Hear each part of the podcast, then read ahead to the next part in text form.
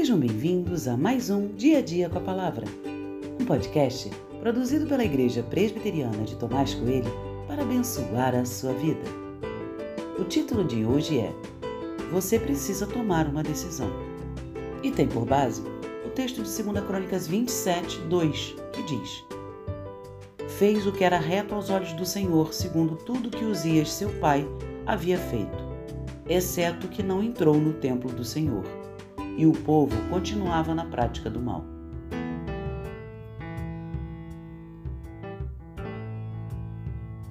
É curioso perceber que a gente se acostuma com muitas coisas, inclusive com aquelas que fazem mal.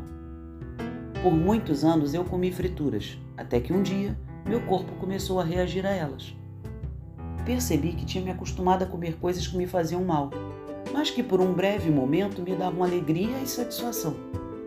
Percebi isso não apenas na fritura, mas no uso do açúcar, refrigerante, etc. Percebi também que nunca me cobrei de fazer atividade física e o preço pago por isso foi alto. Em algum momento eu tive que tomar várias decisões e confesso que parar com algumas coisas foi muito difícil. Parece que tive que fazer o mesmo voto várias vezes. Percebi então que não se tratavam de votos únicos, mas diários, compromissos que precisavam ser assumidos todo dia. Diz o texto que o povo continuava na prática do mal. Se afastar do pecado exige o mesmo nível de comprometimento de se afastar de algo que você gosta, mas que te faz mal. Afinal, ninguém peca sem antes ter sido atraído pelo próprio pecado. É necessário tomar decisão diária. O que percebo, de acordo com o texto, é que pecar tornou-se algo comum, cotidiano.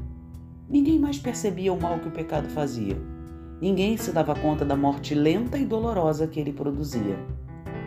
É preciso perceber que estamos fazendo coisas que fazem mal a nós e, sobretudo, entristecem a Deus. É preciso se afastar dessas coisas.